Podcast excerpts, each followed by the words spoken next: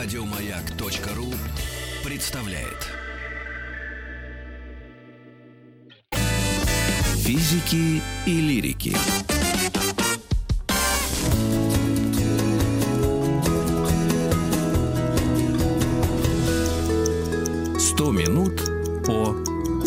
О Китае в целом мы начнем с древнего. Конечно, Максим Сергеевич Целуйко у нас в гостях, преподаватель школы востоковедения Высшей школы экономики. Здрасте.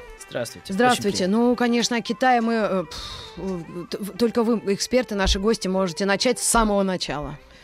Ну, тут прежде всего нужно понимать, а, что есть Китай. Мы не знаем точно, когда можно говорить о том, что Китай уже есть, или когда Китая уже нет. Вот, Мгм. Скажем, если мы возьмем историю Руси или историю любой европейской страны, там всегда будет вопрос, а с какого момента м, эта идентичность или эта группа людей совпадает с современной Мгм. по своим внутренним или там внешним, даже, скажем, антропологическим признакам. Вот если мы возьмем Китай, то лучше всего говорить в таких терминах, которые не меняются со временем. В данном случае в географических. Мы в древности говорим о Восточной Азии. Вот есть Восточная Азия, и там идет некий исторический процесс.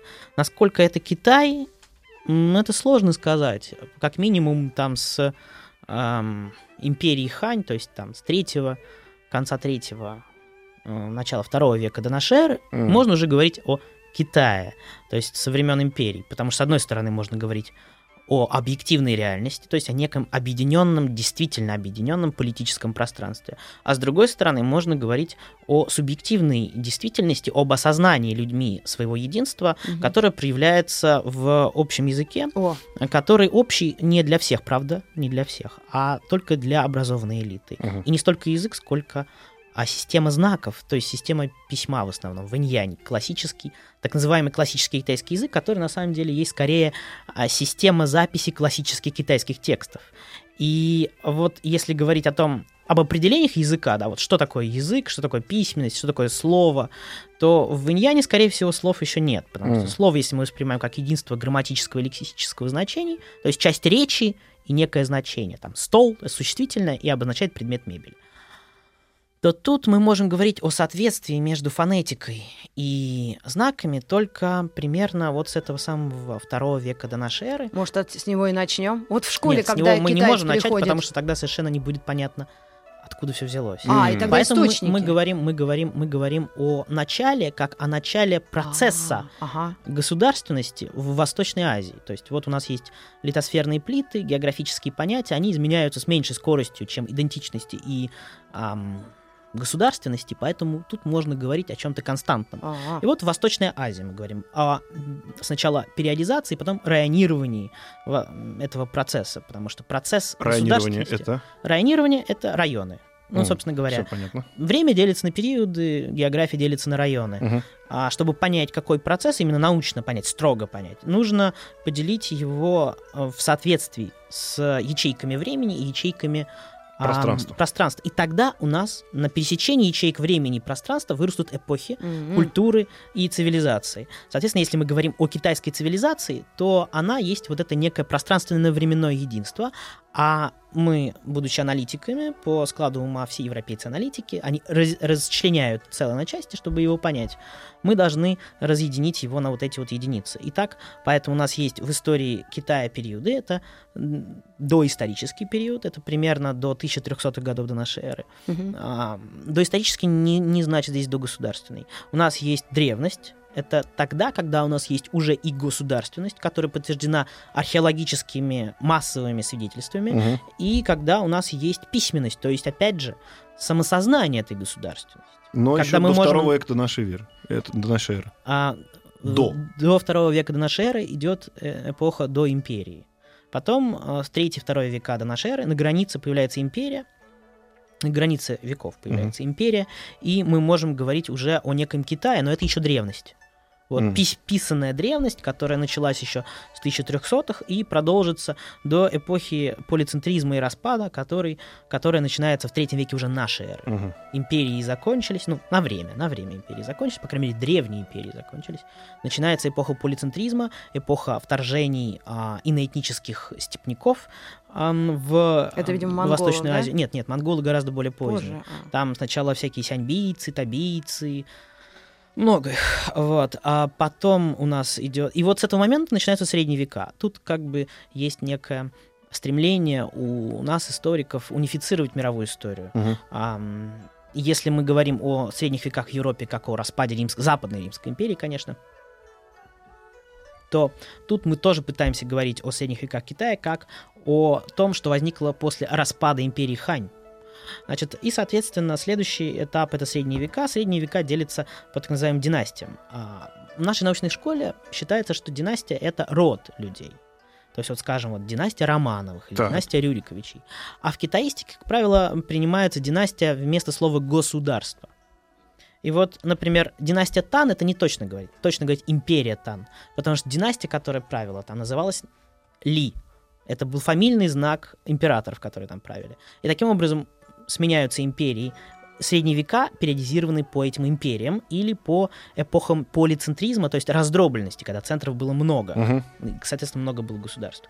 И, наконец, после того, как маньчжуры завоевали Китай в 1040-х, 1640-х годах, ну, то есть где-то 17 век, наступает новое время, которое отмечено тем, что у нас появляется на севере Китая впервые не пустота цивилизационная, а Российская империя, а на юге Китая впервые тоже не, не- ну, не то чтобы пустота, а не свобода, в том плане, что стало все объединено и четко поделено между европейскими державами, которые дошли наконец до Мгм. Юго-Восточной Азии и стали Мгм. делить.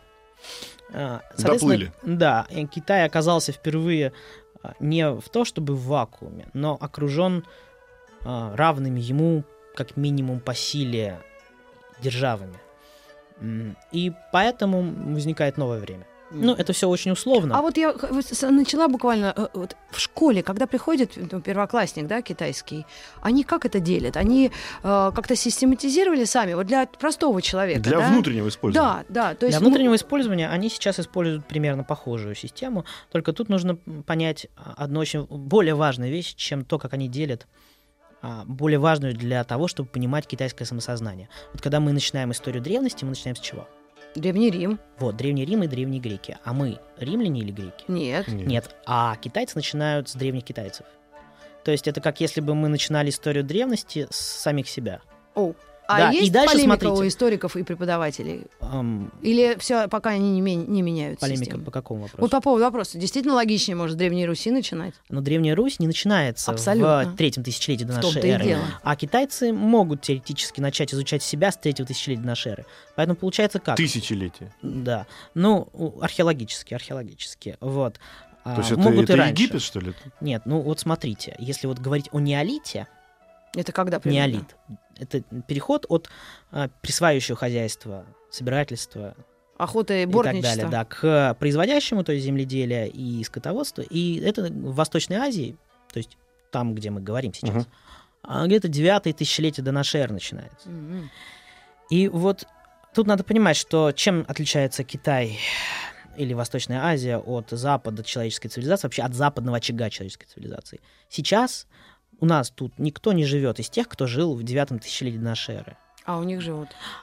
А у них, да, вот те люди, которые жили, пример, те народы, те этносы, которые э, начали там жить примерно в неолите, живут там и по сю пору. То есть вы можете а, поехать туда и увидеть людей, которые а, происходят от тех людей, которые жили там тогда. Это а, огромная преемственность, которой э, у нас в западном очаге человеческой цивилизации нет. А вот эти волны, которые накатывали на западный очаг человеческой цивилизации, приводили к смене. А те, которые приводили, накатывали на восточный, они тоже накатывали, переселение народов тоже было, приводили к изменению. К пространственной смене здесь. Здесь они приводили к полной смене народонаселения. Я говорю, то есть Кельты один- сменились на германцев, скажем, Да. ну вот условно говоря, Да. да. Ам, финно-угры на славян. Ну, усл- тут Да, у нас, ну у так, нас, у примерно, нас тут что- всегда ну, синтез то- какой-то был, да, в отличие от европейцев, которые в этом смысле были более радикальны, с автохтонным населением. А, значит, ам, ну, в общем и целом, мы начинаем историю древности не с нас, с греков и римлян, потому что, как бы, Мы потом мы позже. продолжаем историю средних веков. Мы, если мы читаем, например, историю Европы, да, средние века, то мы, опять же, почему-то уходим от греков и римлян, мы приходим к французам или франкам, там, или германцам. Да, туда. Значит, но как бы, и вот со средних веков там уже начинается Древняя Русь. Это, так сказать, а, терминологический парадокс. Древняя Русь — это средние века. А, вот. А, А китайцы, э, ну, нынешние современные китайцы, могут себе позволить начинать э, древность с китайцев. М. Они это и делают. Вот. И а, есть как бы два подхода к этому. Есть научный подход, это начинать с археологии, Мгм. и идеологический, а, мифологический подход. Это точно так же, как если бы вот мы начинали бы с археологических культур, там, со скифов, сарматов, с одной стороны, а с другой стороны могли бы начать с Кия, Щека, Царевны Лыбедь, там, Харива или там Синеуса и Трувора, то есть вот Рюрик уже историческое лицо, да, Да. а вот эти еще нет. Мгм. Значит, а поэтому как бы тут а, легендарный подход иногда бывает. А что для них важнее? А, для них зависит от того, где они живут. У разных китайцев в разных местах разные приоритеты. То, что они, У южан одни приоритеты, по у сути, то, северян что вы говорите, они приоритеты. 10 тысяч лет на одном месте. Ну, не то чтобы на одном месте. Ну, скажем так, не Ну, менее- территория примерно. Это заслуга Да. их или это заслуга тех, кто не нападал и не, не, не до основания, а затем? Вот вряд ли можно говорить о заслуге. Это как говорить о заслуге атомов или кварков. А, Здесь есть некий объективный исторический процесс, над которым люди, а, чем, чем дальше в древности, тем менее властны. Мгм. Вот чем больше к нашему времени, тем, ну или, по крайней мере, нам кажется, что мы более властны над нашими историческими судьбами. Но чем дальше в древности, уж тем точно менее властны. все было так, как оно было, и говорить о заслугах здесь бессмысленно. Можно говорить о накоплении культурного богатства, можно говорить о культурных героях, можно говорить о тех людях, которые там пожертвовали чем-то ради того, чтобы э, что-то общее стало быть. Но вот о из таких глобальных макроскопических исторических заслугах тут говорить нельзя. Китай так устроен. Так, Это может быть, в этом и есть эта Можно говорить про внешние причины и внутренние причины. Мгм. Нападали, э, скажем, степняки, кочевники. Ну, тут не всегда это одно и то же, не всегда степняки-кочевники. Нападали они, конечно, и на Европу, ну, или на западный очаг человеческой цивилизации, и на восточный очаг человеческой цивилизации. Но по внутреннему устройству восточный очаг человеческой цивилизации устроен совершенно отличным образом от западного, и поэтому те волны переселения, которые накатывали на Восточную Азию, приводили к совсем другим результатам. Ключевым моментом здесь часто является а, тысяч- э, 10 век до нашей эры. Мгм. Вот если мы возьмем 10 век до нашей эры в, а, на Западе, да, дарийское нашествие на Грецию привело к тому, что эм, культуры хозяйства дворцов большие во главе с царями, архонтами исчезли. И появилась, э, появились Афины, где не до царьки Басилей набились в один город, много их было, и они начали делить друг с другом власть, ограничивать ее и так далее.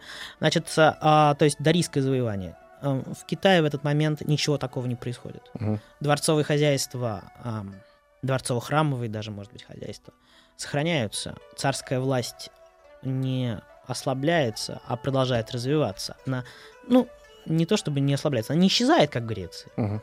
Вот, как в Греции, ну, условно говоря, там, конечно, царская власть не исчезла, она приобрела другой характер, там, от архонтов к басилеям. А вот здесь совсем другая история, да, здесь этого не происходит. Здесь происходит переселение, но не такое радикальное нашествие. С чем это связано? Скорее всего, с географическим устройством. Если мы говорим о э, Европе, да, то это речные долины, разделенные горами.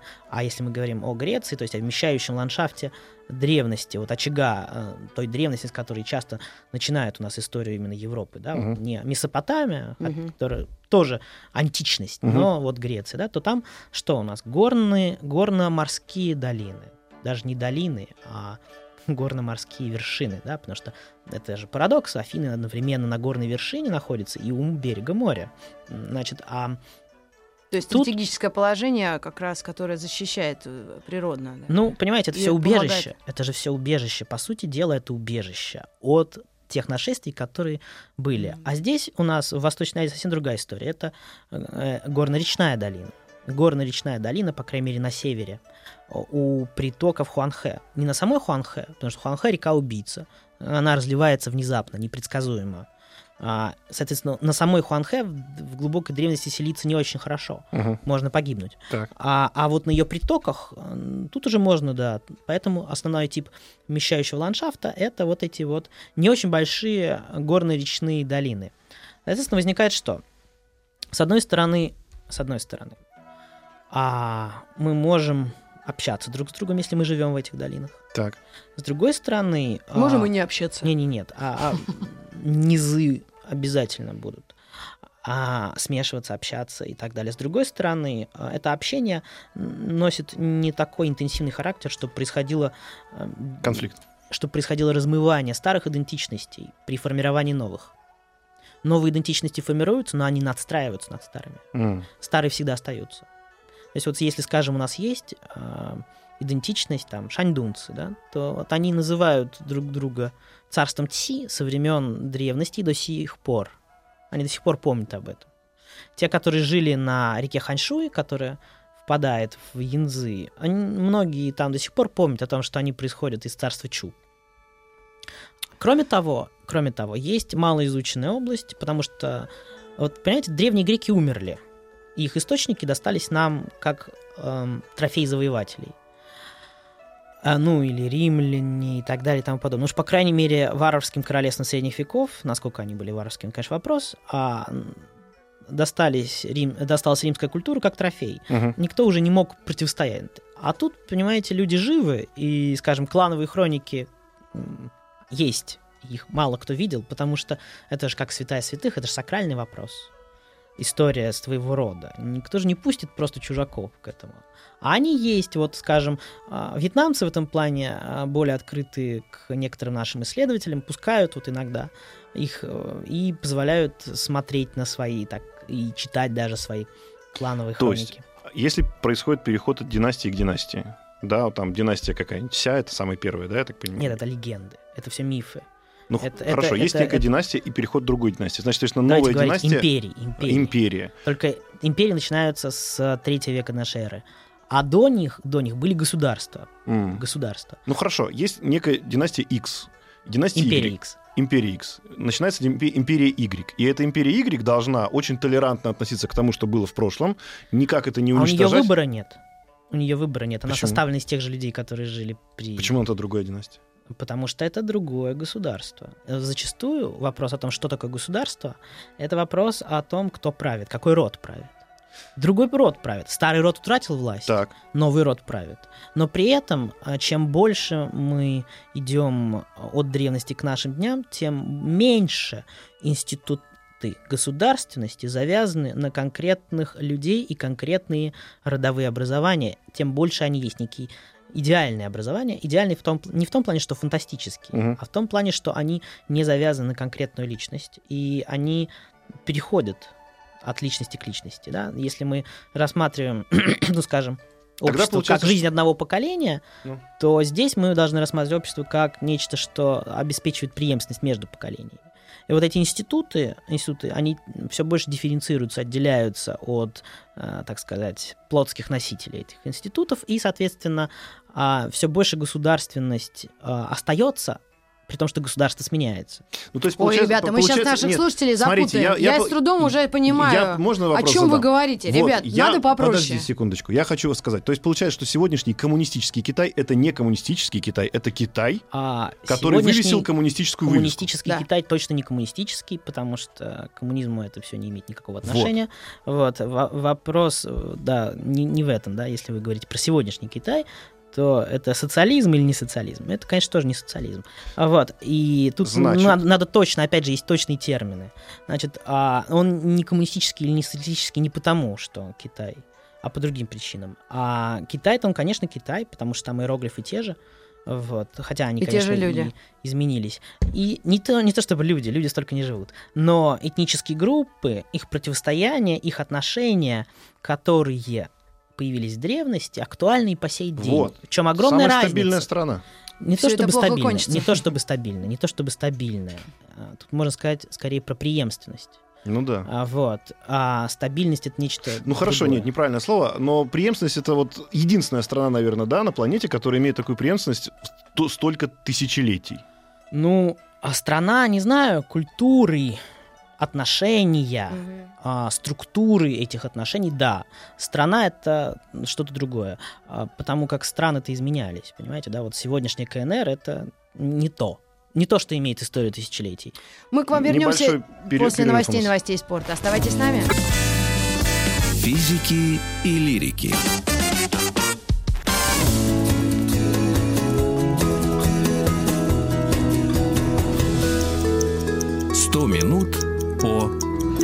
И вообще о Китае как стране. Вот сложно было нам э, первые полчаса определиться вообще даже с историческими рамками. Но вот где начинается уже то, о чем мы можем Мы с можем уверенностью сказать? с уверенностью говорить для начала об археологии. Так. Значит, когда у нас происходит э, формирование Восточной Азии как некого пространства, то мы можем это пространство делить. На, во-первых, Восточная Азия — это наш регион. Он делится на два субрегиона.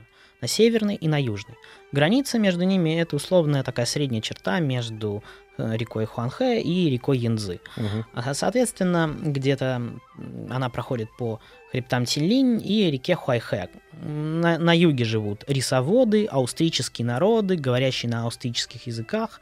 А на севере живут э, синотибетцы, восточные синотибетцы, которые говорят, соответственно, на синотибетских языках, являются просоводами. У них разные типы общин.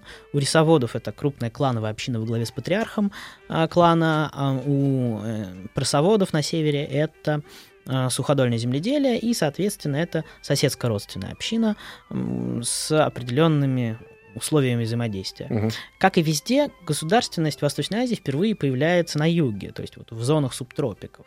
Значит, э, если мы говорим о легендах или китайской идеологии, то они, конечно, поклонники моноцентрического развития, они считают, что вся государственность появилась одномоментно, вот прям вся, и на севере. Мгм. Но археологически это не так. Первые государственные образования появились на юге, в где-то дельте, ну, ближе к дельте реки Янзы, на нижней Янзы, там, где вот теперь Шанхай, а, примерно а, мы называем в нашей научной школе это царство Мо, по эпонимному памятнику Мо Дяошань, это культура Лянджу, это культура бронзы, и а, тут уже появились А те годы? знаки власти, которые потом распространятся и на север. То есть Годы? Годы это примерно с э, м, 2300 2100 вот так вот до 2900 это культура Лянджу 2 начало культура Лянджу 3 конец. Значит соответственно где-то 2300-1900 вот где-то так. Значит До а, нашей эры. до нашей эры естественно. Здесь мы пока не можем говорить о текстах а, можем говорить о письменности. А, ну письменность там это вообще отдельный вопрос. А, но эта письменность не имеет преемственности с современными китайскими иероглифами. А, таким образом, археологически это, эти культуры на, южные повлияли потом на северные. Письменность, которая имеет преемственность с современными иероглифами, появилась только на севере гораздо позже. А таким образом, вот мы можем говорить о влиянии, которое передалось через определенные предметы. Мгм. А, предметы политические, ритуальные, нефритовые жезлы, навершие, диски и так далее. Вот это все распространилось, как вместе с социальным опытом, с юга на север. Южане, таким образом, современные, которые в основном и занимаются археологическими раскопками на этих местах, потому что северяне не очень охотно это делают. Мгм. А таким образом южане основывают государственность, северяне продолжают ее как более перспективный, открытый истории вариант. Ну и, соответственно, они потом создают Восточную Азию и государственность Восточной Азии как империю. В общем и целом, таким образом, изначально можно представить историю э, Восточной Азии как взаимодействие этих двух групп, да, Так. южане и северяне, двуединая империя, империя, которая выходит за рамки отдельных речных долин и даже отдельных эм, больших долин, таких как э, рек, ре- рек Хуанхэ и Янзы, и объединяет обе. Объединяет заранее, заведомо две этнически совершенно разные, говорящие на разных языках, занимающие разными типами хозяйствования, огромные общности людей, И они стали каждый из целым. которых по масштабу как Европа. И А, они стали простите, целым когда В целом они не стали. Никогда. Они стали пространством, пространством взаимодействий.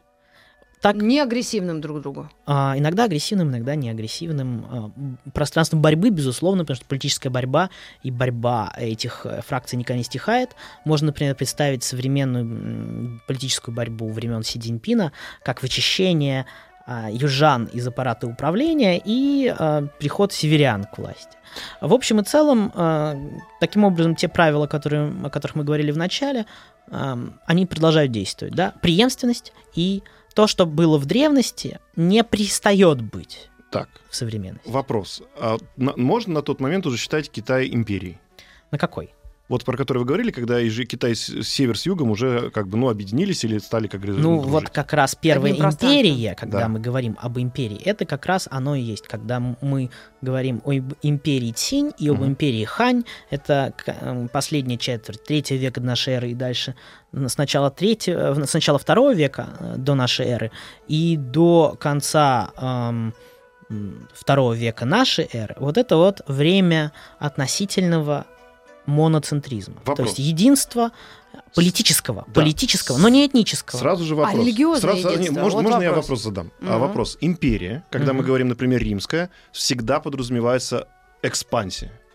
Ну, как правило, у человека в голове возникает, если есть империя, она должна расширяться. Мы говорим про Российскую империю, то же самое. Но потом она рухнуть Ну, должна понятно, в итоге. потом она рухнула. И именно когда она, вот слово рухнула, это значит, что она э, об- обратно, что называется, с- съежилась до, до начальных своих границ. Если китайская появилась империя, у них когда-нибудь было вообще понятие, надо пойти на север, что-нибудь там завоевать, на юг, на запад, на восток? Ну, ам, понятие империи в первую очередь включает в себя множественность. Так. Не, не завоевание. А расширение это разве не входит в условия? Экспансия, завоевание как один из способов достижения множественности. Но здесь мы имеем, как и в случае с Римской империей, дело с экспансией до определенных границ, до границ смещающего ландшафта. Римская империя физически не могла расшириться дальше, чем она расширилась. И Китайская империя или империя, вот эта двуединая империя, двуединое государство, которое возникло, э, заполнила собой пространство этого двуединства. Дальше, когда она рухнула, образовалась открытость для того, чтобы третий компонент, северяне, степняки, вошли в это пространство взаимодействий. То есть они уперлись географически. Все уперлись географически. Все уперлись географически, и римляне, и Восточная Азия, и китайцы, или пракитайцы, предки китайцев, те, кого мы называем хуася, предки китайцев. Значит, а, только тут нужно понимать, что а, никто не воюет просто ради войны. Вот, ну, за исключением психопатов. Мгм. А у всего есть конкретные политические, в первую очередь, политические причины. Так. И э, здесь именно внутриполитические причины определяют внешнеполитический процесс. И это было как тогда, так и теперь. То, что внутренняя политика определяет внешнюю политику, предопределяет то, что мы должны изучать действия царя и его политические интересы, действия двора, его окружения и так далее, чтобы понять то, как э, они взаимодействуют со внешним миром, э, то есть как вот двор взаимодействует с внешним миром, и как вообще условные китайцы взаимодействуют со внешним миром.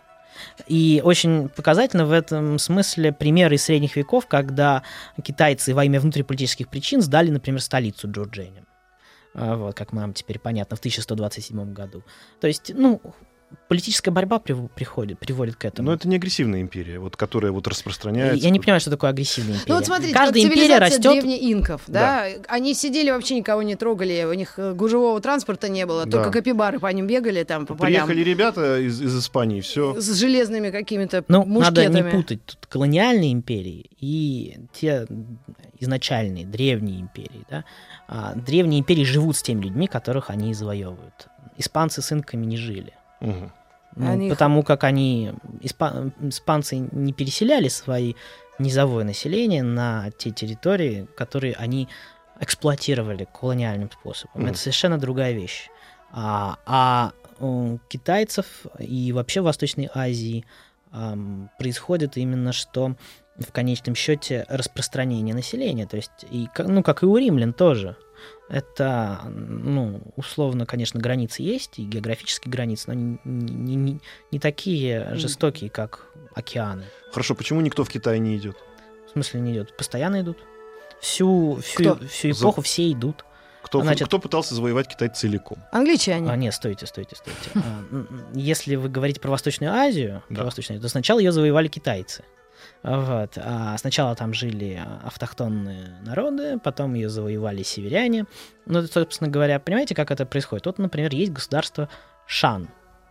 Оно есть примерно археологически подтверждено где-то с 1300-х годов до где-то 1027 года до нашей эры. Мгм. А, они восточные синотибетцы. Но не только. Там, в их городе, великом городе, большом, огромном, очень интересном с археологической точки зрения, уже есть несколько этнических образований. Потом приходят западные джоусцы, которые завоевали шансов, и они тоже восточные синотибетцы, но немного другие. Они не принимали до этого участие в этногенезе Хуася, а потом, когда завоевали, начали принимать. Ну. Таким образом, можно сказать, что они китайцы, наверное. Можно сказать, что они завоевали, конечно. А вот. А, и потом, ну, в средние века, конечно, уже нашествие степняков, в первую очередь, это сюнну, сяньбийцы, табийцы, они завоевывали весь север Китая, всю, дал- все долины реки Хуанхэ, а, среднем и нижнем течении, естественно. Потом пришли у нас наши замечательные кидани, джурджени. Откуда? А, а они пришли из степей, из э, Маньчжурии, Монголии и так далее. А если... И в конечном счете да. пришли монголы. Монголы, да, они завоевали до конца и ходили до Вьетнама, ну и даже в Японию пытались э, поплыть Через Китай, через море. через море. А вот если сравнивать цивилизации развития человеческого общества вот в тех времен, о которых мы говорим сейчас в Китае, и, например, там Европа или ту же Грецию, или э, какие вот э, технологические были уже э, или вот, цивилизационные достижения у, этой, у этих людей Ну, в те годы? в То есть э, очередь, пер- повозки, колеса, я не знаю, Это металл, разговору о том, что в оружие. Китае придумали все, начиная от пороха, заканчивая пельменями. Да, Ну, и, конечно, все, дело в том, что вы называете ткани, Китаем. специи. Да, если мы считаем Китай, так сказать, южанами, которые вообще-то говорят на других языках, то может быть и все. А если мы более нюансированно подходим к этому, можно и про тех, и про то тех. уже не все. А, знаете, это как бы нужно писать многотомную монографию про Хорошо, это. давай так. вот- Поэтому давайте попроще. давайте Вот так. с- Вот в этом районе Земли, Да. планеты Земля, Мгм. вот чтоб там не, а то там то, те прибежали, эти убежали. Так вот, вот, вот здесь. В придумай. Восточной Азии. Восточная Азия. Вот в, в Восточной Азии. Как они жили? Да. Значит, а, как жило простонародье? Опять же, и, как- куда Как и посмотреть? сейчас. На севере, на севере, как я уже сказал, живут э, просоводы, Мгм. на юге рисоводы. Просоводы — это суходольное земледелие. Значит, если Хуанхэ разольется и зальет проса, проса умрет, и мы умрем вместе с ним. Мгм. Значит, если э, на, на Янзы, на юге, наоборот, рисоводы, заливное земледелие, если э, Янзы Засуха. не разольется, то рис умрет, и мы умрем вместе с ним. Значит, ввиду ри- рис это а, самая продуктивная из зерновых культур на планете и самая трудоинтенсивная. Она может поглощать труд, выдавая прибыток к плодам этого труда очень долго, очень много, до очень большого предела. И поэтому а, имеет смысл концентрировать большие массы народонаселения на юге на маленьких площадях. Например, царство Мо, о котором мы говорили, всего 300 тысяч квадратных метров. Это там 500 на 600. М. Ну, там, Московская область. ну, там километр... Нет, ну что, гораздо меньше. Гораздо меньше. Это там пара улиц. Пара улиц. Да. 500 Вот. на что-то метров. Не, ну там Километр. километр, примерно, да, с одной стороны, и где-то там 300 на другой. Там так- такой м, прямоугольничек. И А, это... Вот. И это, это, это, нет, это э, эпонимный памятник а, вот, а, этого. То есть, но это город, столица. Это дворец, это некрополь, это, а, это все обнесено стеной. А, Вокруг этого тоже на небольшой территории сосредоточены где-то 9 городских памятников и там дюжины деревенских. Ну и поля. Это южно, это нижние Янзы, это рядом с дельтой. А Это вот древнейшая государственность, где точно уже можно говорить о том, что есть какие-то люди, которые стеной себя отделяют от таких же по этносу людей. Это стена не для того, чтобы сдерживать набеги какие-то, а, А для это того, просто чтобы... Соседи. какие-то. Нет, А для это- того, чтобы показать, что вот здесь живут люди, которые, да, которые элита. Значит, то есть вот эта стратификация социальная уже начинается.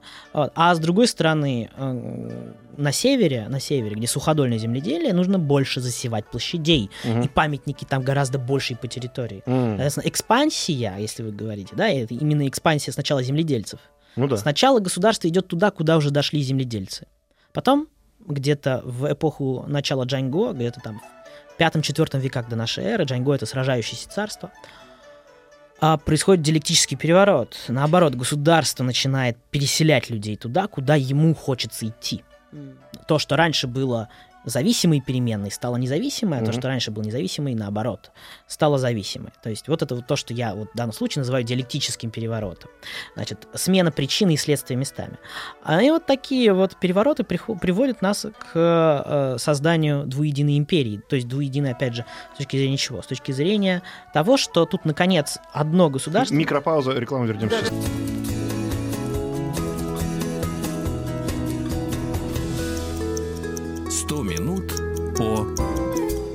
Продолжаем, друзья. Максим А? Сергеевич в гостях. у нас. Да, значит, единое государство начинает управлять людьми, которые хозяйствуют совершенно разными образами. А Если мы говорим об этносе, то что такое этнос? Это самосознание, единство происхождения и единство хозяйствования. А языка? Ну, это самосознание, и это я включаю в самосознание. Значит, ам, потому что, ну, самосознание, вот я сижу и самосознаю, но мы сидим, мы уже должны говорить. Мгм. И тут уже самосознание проявляется объективно в том, что мы делаем это, это единообразно. Значит, а, и вот когда государство начинает управлять с помощью более-менее единого а, институционального аппарата а, этими двумя разными областями, мы говорим об империи, о Китае, о китайцах, или, по крайней мере, начинаем говорить о китайцах. До этого мы говорим только о Восточной Азии, то есть о том, что происходит государственность в неком пространстве географии. Мгм. Значит, а вот, и тут нужно понимать, что вот этот процесс, который привел к формированию этноса, к формированию хуася, он не остановился, он продолжился. То есть вот смотрите, были шансы 1300-1027, Мгм. пришли джоустцы, 1027, ну, их как бы единое западное джоустское государство, до 771 года до нашей эры, дальше оно распадается. Так. А они вступили в этногенез хуася. Пришли и вступили. То есть Вступили в гетнокинез, смешались. нет, не, А со- как? не совсем, не совсем. Вступили в отношения. Определенные, в первую очередь, политические А отношения. они внешне-то похожи были или как-то э, внутренне, как этнос, вот ну, те, и те, и те. Вот то, что мы примерно с современных китайцев видим, они ну, на современных похожи? Да, на современных они похожи, но опять же тут нужно понимать, что для нашего русского взгляда все монголоиды похожи. Ну, А нет, вот. ну не настолько. Настолько. Ну, не- нет, У давайте... нас то есть- элементы шоу. То есть я понимаю так, что вот вы сейчас рассказываете про некий а, такой пазл, который собирался, и он остался пазлом до сих пор. Да, в этом-то и специфика. В этом и специфика то, почему, а, ну вот скажем, наши идеологические споры по истории России доходят там до Александра Невского. Мгм. Но до Всеволода Большого гнезда уже никто не доходит, Никто не потому что никто уже не помнит, кто это такой. А Вот. А, а китайцы, да, они спорят, э, и мы с ними спорим вот прям жест- жестко до неолита. Един, э, теория единого происхождения, теория полицентрического происхождения. У них теория единого происхождения, что вся государственность вышла на севере. Археологически мы видим, что было не так. Что было два очага. Так и северный и политически южный. не так. И сейчас все не так. Так и политически не так. В том-то и дело. И Просто- сейчас это тоже политически актуально. Потому что эти южане и северяне до сих пор есть. И они до сих пор спорят друг с другом. Они до сих пор борются друг с Спорят, другом. наверное, ученые, политики, а а люди-то обыкновенно живут и себе и не А. спорят. Им даже это не Вот, важно. да, простой Нет, вы китаец. ошибаетесь, вы ошибаетесь, вы ошибаетесь. А, ам, территориальная идентичность в Китае представлена очень мощно. Мы слабо ощущаем себя ам, туликами или рязанцами, или твичами. Там вот москвичи, а остальная Россия, это да. Но вот китайцы, у них вот эта малая родина, это очень важно. Это Хорошо. фактически то, что есть. Вот то, что и- те атомы, из чего все складывается. Вот Если эти я родился родины. в Туле, переехал, или я в Новосибирске родился, переехал в Москву, здесь 20 лет живу, я говорю, да, я уже москвич. А китаец может про себя так сказать, переехав в другой район? Вряд ли. Южанин не может стать северянином через поколение? Ну, если он забудет язык предков. Понимаете, это очень тоже надо понимать. Вот эти диалекты, которые есть в Китае современном, которые тоже идут от кайне, то есть от смеси а, северян, пришедших, бежавших с севера после нашествия степняков и языков южан, вот это вот все, они, э, ну, не совсем диалекты. Там, скажем, кантон, где выделяют иногда 9 тонов по сравнению с путунхуа, стандартным мандарином, в котором выделяется, ну, 4-5, если мы считаем отсутствие тона тоже тоном. Вот это вот немного разные языки. И зачастую Понять возможно? нет, а взаимно не понимают. Нужно учить. Когда я был в Китае в 2007 году на годовой стажировке в Шанхае, где я тоже учил, так сказать, китайский. Ну, для меня это было уже избыточно. А там были южане, которые вместе с нами, с иностражками, учили а, северный язык, ну, стандартный мандарин, стандартный путунхуа, стандартный китайский, как иностранный. Ну, то есть это не русский-белорусский. Нет, это впрочем, даже не неме- это даже не баварский, берлинский. А, И вот мою любимую религию мы не затронули. Есть ли объединяющие какие-то Что моменты? такое религия? Вот именно в Китае, вот Что на такое этой религия? Дайте территории. Китаизм. определение. давайте. Нет, дайте определение. Ну, О- объединя- монорелигии или Объединяющая людей вера. да. А, культ предков разве что. То Только есть, получается, и он тоже... Культ предков сам, ну, как вы понимаете, это разъединяющая людей вера, потому что предки у всех разные. Да. Вот. А если мы говорим о религиях, то тут, понимаете, все сложно.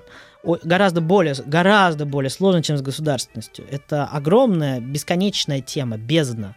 В общем и целом, можно сказать так. А, есть китайские нерелигии и есть не китайская религия.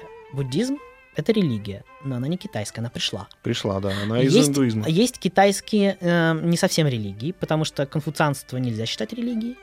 Хотя там есть а, Это философия. понятие абсолюта, например. Мгм. И конфуцианство почему раньше смешивали да, с религией? Потому что оно впитывает в себя культ императорских предков, как культ государственной важности. Это государственная идеология. Философия иногда, идеология всегда. А Вот. И она Э, выше религия, религия элементами, кусочками. Она вышла из культа царских предков еще.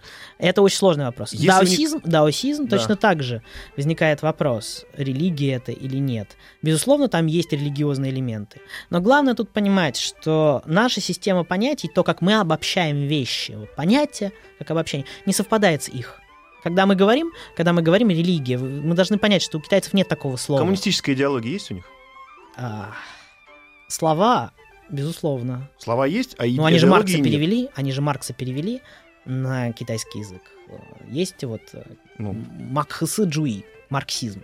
Вот. Но ну, как для, бы... для ребят с 9000-летней историей какая-то там столетняя история. Нет, это очень важно. Это очень важно. Идеология современная очень важна, но и идеологические споры там ведутся, и они есть. И, они, понимаете, они же не помнят, что было там 9 тысяч лет назад. А, и это не их история, это история неолита, археология, понимаете, да? История, вот когда мы начинаем историю? Когда у нас есть, с одной стороны, объективная государственность, с другой стороны, это вот это самосознание, представленное письменными памятниками. И тут мы начинаем историю, поэтому такую историю, только с 1300-х годов, когда у нас есть шанские а, гадательные таблички, гадательные кости, на которых написаны предки современных иероглифов. То есть предки современных восточноазиатских людей рисуют предки современных восточноазиатских иероглифов, и тут мы можем говорить о начале письменной истории, то есть о конце доисторических времен. Я сейчас с Максимом Спасибо Сергеевичем продолжу разговор, Да. а вы, дорогие радиослушатели, ждите нашего следующего эфира. Да, это будет завтра и 100 минут о Китае. Еще больше подкастов на радиомаяк.ру.